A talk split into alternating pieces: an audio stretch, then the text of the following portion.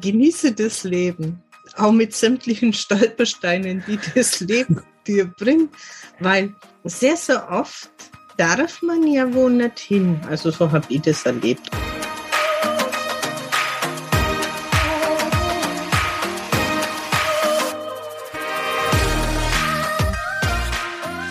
Herzlich willkommen zu dieser Folge deines Lieblingspodcasts Potenzialfrei. Stark mit Leserechtschreibschwäche und Rechenschwäche. Danke für jede Bewertung und jedes Zuhören. Dieses Gespräch darf ich mit Helene führen. Sie berichtet nicht nur über ihren Weg mit einer Leserechtschreibschwäche, sondern erzählt auch über die Erfahrungen, die sie mit ihren Kindern hatte, die auch alle mit Schwierigkeiten im Lesen und Schreiben zu kämpfen hatten. Mit viel Energie geht sie ihren Weg. Und apropos Energie, du hast diese Energie auch in dir.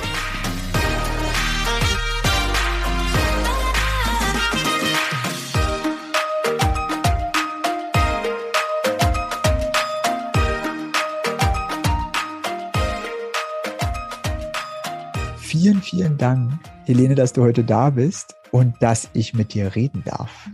Sehr gerne. Sag mal, was würdest du deinem jüngeren Ich mit als Tipp auf dem Weg mitgeben? Sei du deine Veränderung, denn nur du kannst etwas verändern und setze deine Ziele und verfolge sie, egal was du mitgebracht hast in deinem hier auf deiner Lebensreise. Ist ja ein fantastischer Tipp. Hast du dir den, äh, also musstest du den nach und nach dir erarbeiten, den Tipp, oder hattest du den schon relativ früh im Kopf? Nein, ich war viele Jahre lang immer das Opfer. Immer ich. Warum immer ich?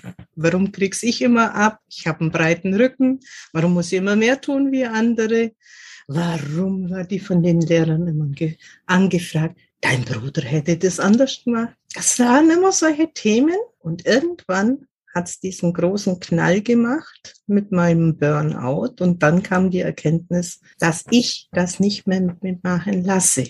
Und ja, vor so zwei Jahren, drei Jahren kam so dieser Satz raus, sei du die Veränderung. Ich wollte ja unbedingt mit dir über die Leserechtschreibschwäche reden. Können wir da vielleicht in deine Schulzeit zurückgehen? Hast du da ähm, irgendwelche Erinnerungen ob das aufgefallen ist, wann es aufgefallen ist, wann es dir vielleicht aufgefallen ist? Es, gab ja zu meiner Zeit meines Wissens nach diesen Titel noch nicht. Ich tat mir halt immens schwer, die Buchstaben in die richtige Reihenfolge zu bringen. Die Tat war immer Horror pur, Schweißausbrüche und sonstiges, egal wie viel man geübt hat. In den Aufsätzen waren die Gedanken immer schneller als das Schreiben hinterherkam. Ich wurde mal ausgelacht, als es um den Forellensprung ging. Ich habe zwar gewusst, was ich hinschreiben sollte, aber ein deutscher Satz war das nicht. Die Lehrerin hatte es wohlwollend äh, verstanden und hat natürlich dementsprechend dann doch Punkte gegeben. Aber ich hm. wurde echt über diesen Satz aus, ausgelacht bis zum Feinsten. Und ja, das Wissen war ja trotzdem da. Mhm. Und je nachdem, wie wohlwollenden Lehrer das jetzt berücksichtigt hat, ob er jetzt selber betroffen war oder damit äh, einherging oder wie auch immer man das nennen mag. Es gab welche, die waren komplett dagegen und es war welche, die haben dich einfach unterstützt und auch mit bestimmten Sachen angereizt. Ja, kann ich mich an eine Lehrerin erinnern, die hatten wir drei Jahre und die hat zum Beispiel in diesen Sozialfächern immer Ehrenurkunden verteilt. Für jeden Einser gab es eine Ehren, also einen Punkt und mit drei Punkten hast du in dem Jahr eine Ehrenurkunde gekriegt. Und über alle sozialen Fächer waren da bis zu drei im Jahr möglich. Und es war natürlich immer eine Herausforderung, in alle drei einzukassieren. Für die hat man auch ganz gelernt. Ja. Aber die hat auch nicht auf jedes, jedes, jeden Buchstaben geschaut. Gut, ich meine jetzt soziale äh, Unterrichtsfächer sind jetzt auch was anderes wie Deutsch. Und trotzdem gibt's eben Lehrkräfte, die machen es einem leichter. Und es gibt welche, die legen einem die Knüppel zwischen die Füße. Ist da irgendwelche Erinnerungen, wo du so sagst, okay, das ist für dich so bezeichnend für die Leserechtschreibschwäche für dich in deiner Schulzeit? Wie gesagt, in meiner Schulzeit war das für mich eigentlich noch gar nicht so mit Wörtern zu benennen. Das mhm. hat erst später diesen Namen bekommen, wo das auch in aller Munde war. Dann hieß es ja, ja klar, das war, war ja dein Thema. Mhm. Ja? Was ich festgestellt habe in meiner Schulzeit, ich tat mir natürlich auch mit Lesen schwer, aber irgendwann bin ich auf diese, diese Methode gekommen, das alles in eine Art Melodie zu packen.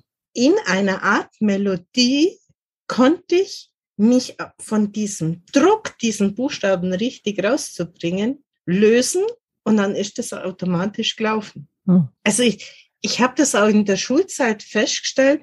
Ich bin jemand, der lernt, wenn er auf zwei Kanälen gefordert wird. Hm. Also wenn ich jetzt stur auf was schaue, funktioniert's nicht.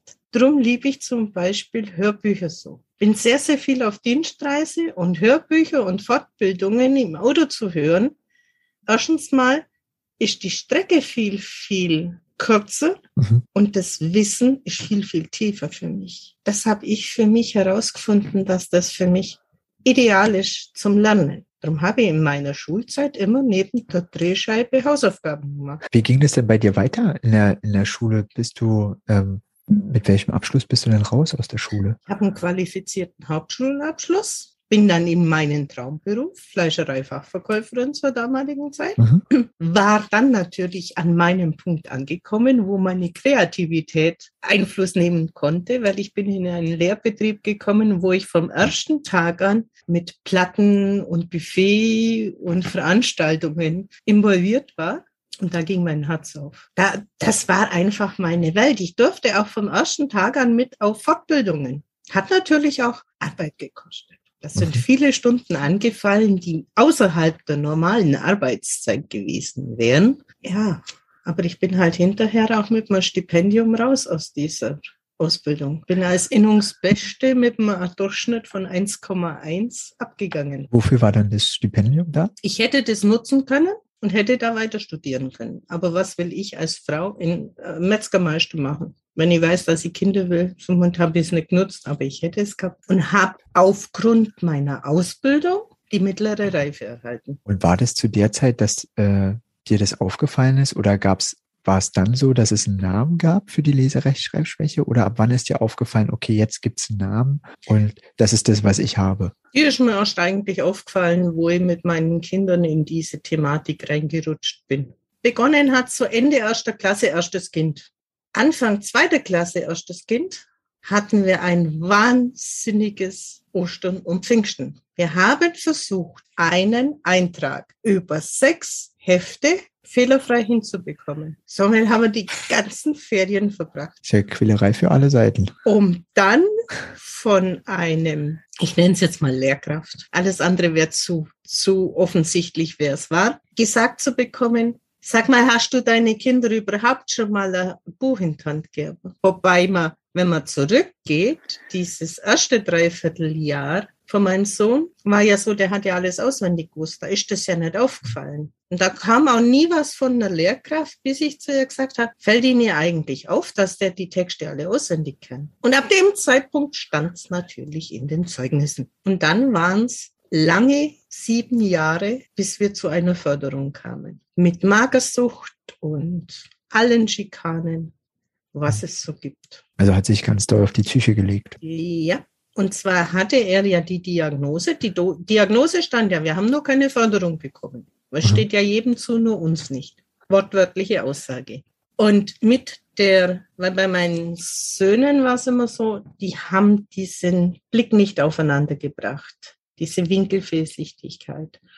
Und aufgrund dessen hatte er die Zuschläge zur Zeit und Vorlesen. Und dann kam eine Englischlehrerin, die ihn sechs Wochen in Folge in den Sechser reinlaufen ließ, obwohl sie ihre Aufgabe nicht beachtet hat. Sie hatte es schriftlich vorlegen, wie zu verfahren ist. Er hat es mir natürlich nicht gesagt, das wurde verheimlicht und in dem Moment sind wir dann 20 Zentimeter gewachsen und haben 12 Kilo abgenommen. Und das ist dann wunderbar. Und so etwas dann so ein, ja, ist ja letztendlich ein Vertrauensbruch gegenüber einer ja, Lehrkraft, weil ja. man denkt ja eigentlich, die Lehrkraft, die muss gerecht und muss das wissen und Und wenn man es schon weiß, was man eigentlich hat und dann eben so reinläuft, was sehr ungut. Kann ich mir vorstellen. Es ist ja leider heute auch noch so, dass noch nicht alle wissen, was das für Auswirkungen hat. Und äh, ja, was man machen muss und eben, äh, wie sie unterstützen können in der, in der Schule. Obwohl sich schon viel verändert hat, aber es ist leider immer noch. Gibt ja ganz tolle Sachen, wenn Lehrer sagen, von einer Prüfung geben sie einen Traubenzucker aus. Einfach so dieses, ja, ich weiß, ich muss euch jetzt abfragen, aber ich bin bei euch und das macht so viel aus. Oder einfach nur diese, diese Berührung auf die Schulter oder, oder am Tisch, ja, ich bin da, ich weiß, du kannst es, diese Unterstützung zu geben, kann so viel bewirken. Das mache ich auch. Also bei mir in der, in der Arbeit ist es auch so, dass äh, wir haben auch mal ganz viel Kontakt mit den Lehrkräften. Vieles auch erstmal erklären, wo steht denn das Kind gerade? Also was wird gefordert in der Schule und wo steht das Kind von Anforderungen her? Und klar zu machen, dass vielleicht was gut gemeint ist, aber vorkommt bei demjenigen, der betroffen ist, wie vorführen. Und dass man das gerade nicht unterstützt. Also wir machen das auch, also ziemlich, ziemlich viel und ähm, das hilft auch, äh, Ruhe reinzubringen und auch wieder dieses Vertrauen in, äh, im Klassenraum kann mir nichts passieren.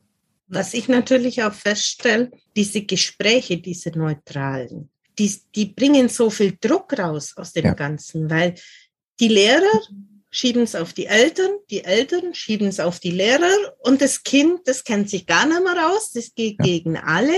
Und wenn man so ein bisschen diesen diesen Hintergrund hat, wie fühlt sich der gerade, darf er sagen, wie er sich fühlt, ohne dass ich ihn angreife oder abstrafe oder sonstiges. Das kann so viel bewirken, so viel Frieden in dieses, diese ganze Schulzeit reinbringen. Ja. Weil etwas, was ich den Betroffenen, die zu mir immer kommen, sage, weißt, du musst lediglich die Schulzeit hinter dich bringen. Und so gut wie möglich weil danach kannst du mit deinen Fähigkeiten deinen ganz eigenen Weg gehen. Und da bist du dann nämlich Spezialist. Ich würde es jetzt nicht ganz so dramatisch ausdrücken mit der Schulzeit, weil ich glaube, dass inzwischen durch die richtige Förderung das auch nicht mehr so extrem sein muss in der Schulzeit, sondern dass es äh, viel entspannter sein kann. Aber definitiv äh, die Stärken, die man mitbringt, kann man meistens erst nach der Schule richtig irgendwie ausleben und ähm, einbringen und äh, selber auch feststellen, äh, was macht mir denn richtig Spaß und wo will ich denn hin? Wie Eine Sache, wo mir nur sehr, sehr stark aufgefallen ist bei meinem großen Sohn, er hatte eine Lehrkraft, der hat die Prüfungen mit der Hand geschrieben. Und bei dem war der immer gut. Und warum? Weil B und D sich unterscheiden. Bei denen, die wirklich mit den Augen zu kämpfen haben. Und da ist es ja nochmal die Geschichte, wenn ein Wachstumsschub kommt, dann passen die Augen ja noch weniger aufeinander. Dann muss ich das wieder einspielen. Und wenn man so ein Kind hat, dann kann doch rein theoretisch so ein PC Druckbuchstaben in Schreibschrift umwandeln. Und wäre das dann eine große Herausforderung für das Umfeld, sich auf das einzustellen? Als kleiner Tipp am Rande. Ja, äh, es gibt, glaube ich, ganz viele Sachen, die ähm, wir aus unserer Perspektive ähm, sehen, die relativ gering was ändern, aber für die einzelne Person unheimlich viel ausmacht und ganz viel äh, vereinfacht. Und also da zu mir kommen ja auch teilweise Studenten, die ihre Prüfungen ablegen, weil mhm. sie wahnsinnig Prüfungsstress haben. Das ist ja das Nächste, was daraus erwächst. Ja. Diese ganze Panik. Und ja. da kann ich mich auch an einen erinnern und der durfte dann einen PC verwenden. Es ist ja eben ähm, ich glaube, bei der ganzen Sache, häufig wird ja geguckt nach was, was allen hilft und was allen gleich hilft. Und da sind wir wieder an dem Punkt eben äh, individuell. Also nicht, also das, was dem einen hilft, hilft nicht dem, also gleich dem, dem Nachbarn, äh, sondern dass man da eben gucken muss, woher kommt es. Also es gibt ja unterschiedliche Sachen, wie sich eine Leserechtschreibschwäche entwickelt. Und dass man eben da guckt, welche Ursachen sind denn da und wie kann man denn helfen und welche Hilfsmittel werden denn benötigt, äh, damit man eben äh, wirklich zeigen kann, was man, was man, was in einem steckt. Ne? Ein sehr gutes Beispiel war die Führerscheinprüfung von meinem Sohn. Er hat alles gewusst und ist zweimal durchgeflogen, bis er seine mündliche Prüfung gekriegt hat. Und so schnell konnte der Prüfer gar nicht gucken, wie der seine Prüfung hatte, weil der wusste ja alles. Er hat einfach nur das nicht auf den Punkt gebracht. Weil wenn ein B und ein D oder ein N zum R wird oder ein R zum N oder äh, N zum M, dann verdreht sich halt nun mal dieser Sinn. Auch wenn ich es wenn ich's richtig gelesen habe, eins zu eins weiß, kann mit dem verdrehten Sinn was ganz anderes rauskommen. Von da an, das war der, der Mofa-Führerschein, hat er nur noch mündliche Prüfungen gemacht. Und dann war das auch nie ein Thema. Wie ist denn eigentlich dein Weg weitergegangen? Mein Weg ging dann weiter in Elternzeit für drei Jahre, weil ich habe in den drei Jahren drei Kinder bekommen. Und als meine Kinder sehr, sehr viel krank waren, ja, weil bei mir ist so dieses, diese Kampfmodus drin und jetzt erst recht. Meine Kinder sind krank und die sind auch krank, wenn ich nicht 24 Stunden, sieben Tage die Woche um sie rum bin. Und habe gesagt, damit ich nicht durchdrehe, brauche ich ein Ventil und gehe wieder arbeiten. Und habe mir einen Regalservice begonnen. Innerhalb einer Woche von einer Firma auf zehn und innerhalb von drei Wochen auf 26 Firmen. Dazwischen habe ich dann noch mich in den Promotion-Bereich eingearbeitet, wieder aus, aus der Not heraus, weil eine einfach ausfiel. Ja, Ware ist da, dann mach du das, hat der Chef gesagt. Und dann sage ich, ja, können würde ich schon, aber so unterm Regal raus, mach nichts, fahr heim und komm wieder. Ja, dann hatte ich drei Tage die Woche Regalservice, drei Tage die Woche Promo und das lange Zeit. Immer so, wie es mit den Kindern funktioniert hat, weil es war nicht weit weg. Ja, und dann kam mein Schlaganfall und im Anschluss mein viertes Kind. Und dann bin ich aus dem Service raus und habe mich im Elektrobereich mit Promo eingefunden. Bis hin zu Firmenschulungen. Und weil ich mir nach meinem Burnout erlaubt habe, beziehungsweise schon bei meinen Kindern erlaubt habe, nur noch das zu arbeiten, was mir gefällt.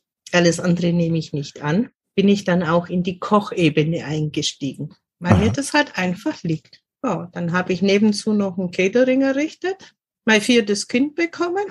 Ja, und den Elektro- und Baumarkt unsicher gemacht. Bis hin zu den Firmenschulungen. Und dann kam, ja, diese Geschichten, dass ich mit der Energie und meiner Wahrnehmung konfrontiert worden bin. Aber was in meinen Augen ganz, ganz wichtig ist, seid offen für Gespräche in diesem großen Feld Lehrkräfte, Betroffene, Eltern, Angehörige, damit es nicht erst zum Kollaps kommt, damit ein Miteinander möglich ist. Ja, unheimlich wichtig. Besonders für das Kind, was mittel da drin steckt. Ja, weil Verfahren sind die Situationen ja. ganz schnell. Leider ja. Aber andererseits hat jeder meiner Kinder einen guten Laufband gemacht. Also von daher, man kann da wohl durchkommen. Aber es, es ist viel hinhören, viel beobachten und richtige Schritte einleiten, wenn etwas aus dem Ruder läuft, damit man einfach auch weiß, wo klemmt's denn gerade? Ist gerade ein Wachstumsschub da? Ist gerade die Pubertät da? Oder wird gerade sonst wo gemobbt? Oder gibt ja so viele Facetten, wo es dann ins Arge laufen kann. Ich glaube, es war jetzt ein ganz wichtiger Hinweis. Richtig hingucken und auch Hilfe holen. Und immer das Vertrauen halten zu den Kindern, dass sie kommen können. Hast du ein Lebensmotto, was dich begleitet? Was für ein Lebensmotto habe ich? Genieße das Leben, auch mit sämtlichen Stolpersteinen, die das Leben dir bringt, weil sehr, sehr oft darf man ja wohl nicht hin. Also so habe ich das erlebt. Oder funktioniert eine Technik am speziellen Tag nicht. Ich stelle mir dann immer die Frage, für was ist das jetzt gut? Für was öffnet mir das die Türen? anstatt ich, warum geht das nicht? Es muss jetzt und ja, man kann es ja lang versuchen, aber irgendwann muss man es halt dann sagen, okay, soll heute nicht so sein. Für was ist es gut? Oder wenn irgendwas zu Ende geht, zeigen es mir mittlerweile auch meine Geräte oder meine Sachen um mich herum. Die fallen dann einfach ab. Und in dem Moment, wo ich das Zeichen erkenne, weiß ich aber schon, okay, ich darf mich für was Neues öffnen, was anderes liegt schon bereit. Irgendwas fällt jetzt ab Und da kannst du die Uhr danach stellen, das ist ein paar Stunden später. Aber in dem Moment konzentriere ich mich schon wieder auf das, was aufgeht. Also es ist mehr ein nach vorn und gucken, was kommt und anleben. Ich sage immer, ich habe ein Ziel und ich sehe das Ziel. Und der Weg dahin darf auch die eine oder andere Umleitung haben. Weil wenn ich nur das Ziel auf dem direkten Weg sehen würde, also die Strecke dahin, dann würde es mir jedes Mal rausbeamen, wenn irgendwas dazwischen kommt. Aber wenn ich hinten am Ziel ankommen bin, ist ja der Weg dazwischen egal, ob ich dann rechts abfahre oder links. Danke. Danke, dass du dieser Folge deine Zeit geschenkt hast. Ich bin dankbar für jeden Menschen, der zuhört. Nimm dein Handy in die Hand, klicke auf Abonnieren in deiner Podcast-App. Dann hören wir uns wieder und wachsen gemeinsam. Ich freue mich auf das nächste Mal. Alles Liebe. Es ist fantastisch, dass es dich gibt.